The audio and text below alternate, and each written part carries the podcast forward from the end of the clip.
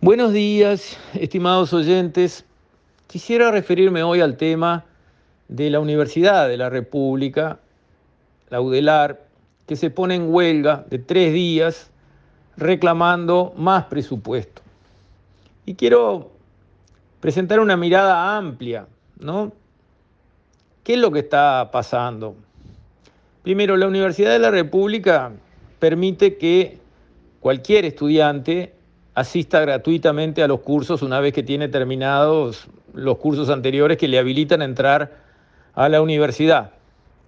Lo cual está bueno porque está bueno que la sociedad entera aporte para crear más capital humano, para generar, digamos, eh, profesionales que la van a enriquecer, que la van a hacer funcionar mejor, que la van a servir.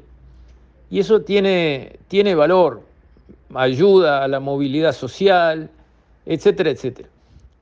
Siempre y cuando los estudiantes tengan las condiciones para graduarse. Porque todos tenemos dones, pero todos nuestros dones son distintos.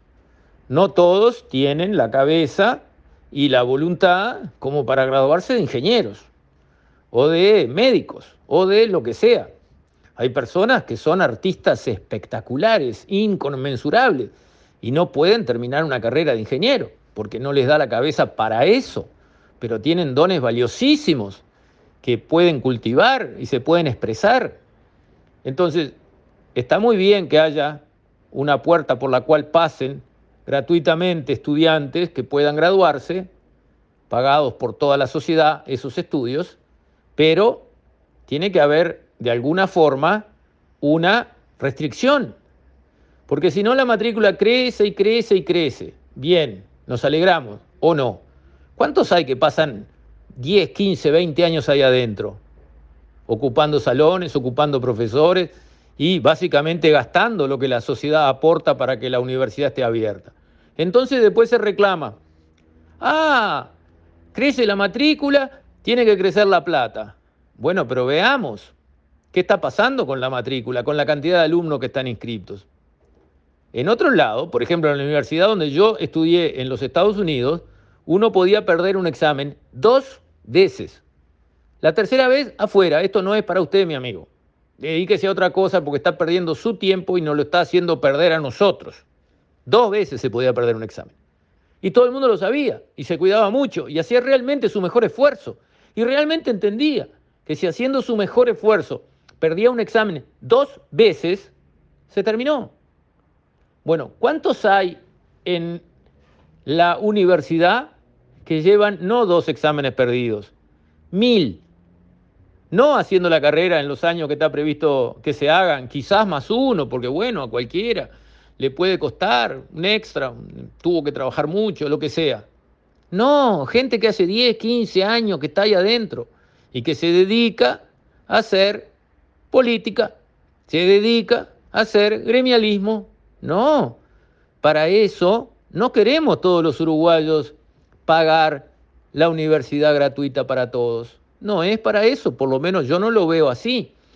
Entonces, Laudelar, cuando pide más recursos, debería decir, yo pido más recursos para dar mejores servicios, pero también voy a hacer algo de mi parte, voy a limpiar mi matrícula y no voy a tener adentro de los estudiantes registrados ocupando salones, profesores y todo lo demás, a estudiantes eternos que obviamente están en otra.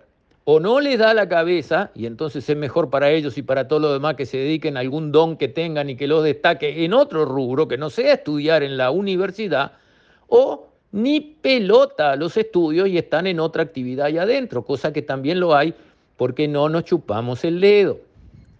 Entonces, primero, cuando viene el argumento, ah, ha crecido la matrícula, depuremos la matrícula, limpiemos.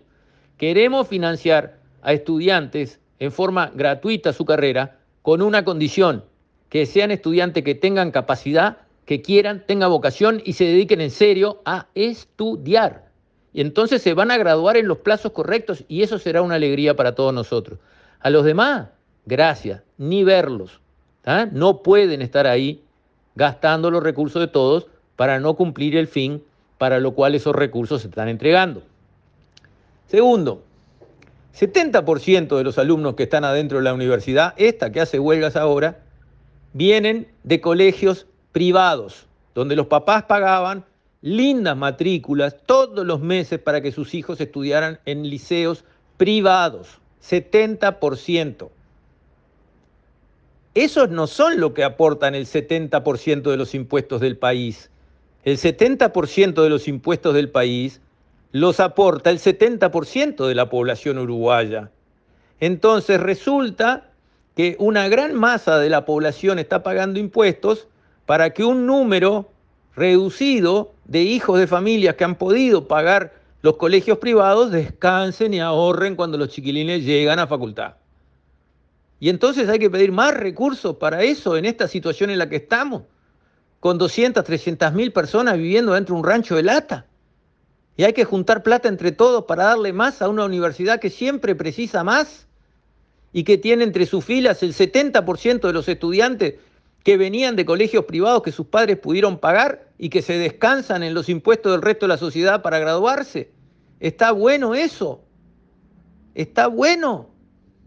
¿Es justo? Porque cuando se estudió, que varias veces se estudió, ¿quiénes se gradúan de la universidad? Los que vienen realmente de los sectores pobres y que llegan a graduarse en la universidad son tipo el 3%. La universidad no gradúa pobres. ¿Duele? Sí, duele. Pero esa es la verdad. La universidad gradúa muchachos de clase media y media, alta y alta. Esa es la verdad. Los pobres no llegan a graduarse en la universidad. ¿Por qué? Porque no es un tema de que la matrícula sea gratuita. El chico de una familia pobre necesita trabajar para sostener a su familia, para ayudar, para vivir. No tiene tiempo para ir a la universidad a pasarse horas y horas y horas de un salón de clase a otro sin generar un peso para su familia. Esa es la verdad. Entonces, la universidad no es un centro de igualar oportunidades para todos. Muy lejos de eso. Muy lejos de eso. Al revés.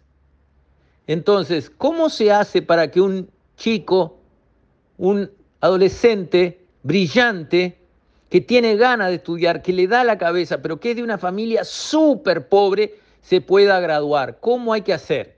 ¿Cómo se hace en el mundo? Porque yo lo vi, yo lo viví. ¿Cómo se hace en el mundo?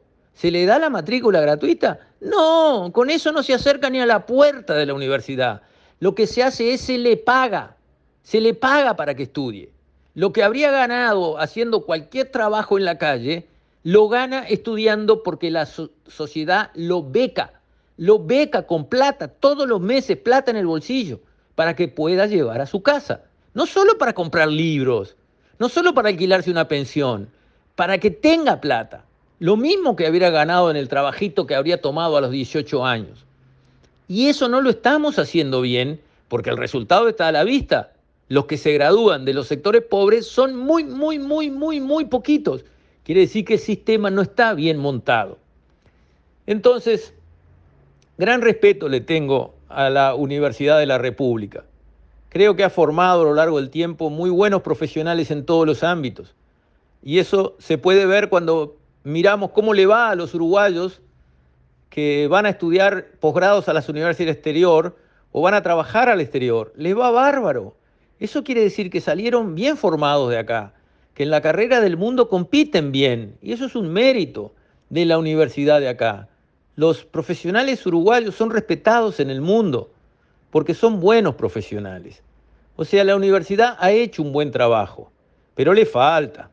Y cuando se pone a reclamar con la virulencia de meterse tres días en paro, hay que decir, alto, señores de la universidad, reclamar está muy bien, pero hay que poner algo sobre la mesa de parte del que reclama, ¿verdad? ¿Qué hay que poner? Primero, no hagan proselitismo político porque no es para eso que mandamos plata a la universidad. A mí no me gusta ver una imagen del Che en la, en la Facultad de Arquitectura. No me gusta ver ese tipo de actos proselitistas, porque no veo una de un eh, representante equivalente de otras ideas. Y no tiene por qué haberlo. A la universidad se va a estudiar, no a hacer política. Tienen que bajar un cambio en materia de actividad política dentro de la universidad pública. Se les fueron las motos. Entonces, ¿quieren más plata? Pónganse prolijos. Laicidad, nada de política dentro de la universidad, en ninguna facultad. ¿Lo están haciendo? No. Entonces, ojo con la reclamada de plata. ¿Correcto? Segundo, limpien la matrícula. Están diciendo que tienen demasiados estudiantes. Perfecto, empiecen a ver quiénes no tendrían que estar ahí, que hace 10 años, 15 que están haciendo que estudian, pero no pasando una materia ni de casualidad. Pongan un límite. ¿Cuántos exámenes se pueden perder? Y después, esto no es para usted, dedícase a otra cosa. Empiecen a poner de sí para ayudar a que la plata que les manda la sociedad rinda lo que debe rendir y sea más útil. Y tercero, tengan un programa permanente de buscar entre las escuelas y los liceos del país entero aquellos niños brillantes, destacados, que se los ve que son unos genios, agárrenlos, síganlos y páguenle lo que le tengan que pagar para que sostengan a su familia y se puedan meter a seguir estudiando. Y ahí tendremos grandes genios de la literatura, de la ingeniería, de la medicina. Vaya a saber de qué disciplinas que los estamos perdiendo y no lo estamos haciendo así. Hagan todos esos cambios y van a ver cómo la plata llega sin ningún problema. Pero así como vienen, está difícil. Con esto me despido. Hasta mañana, si Dios quiere.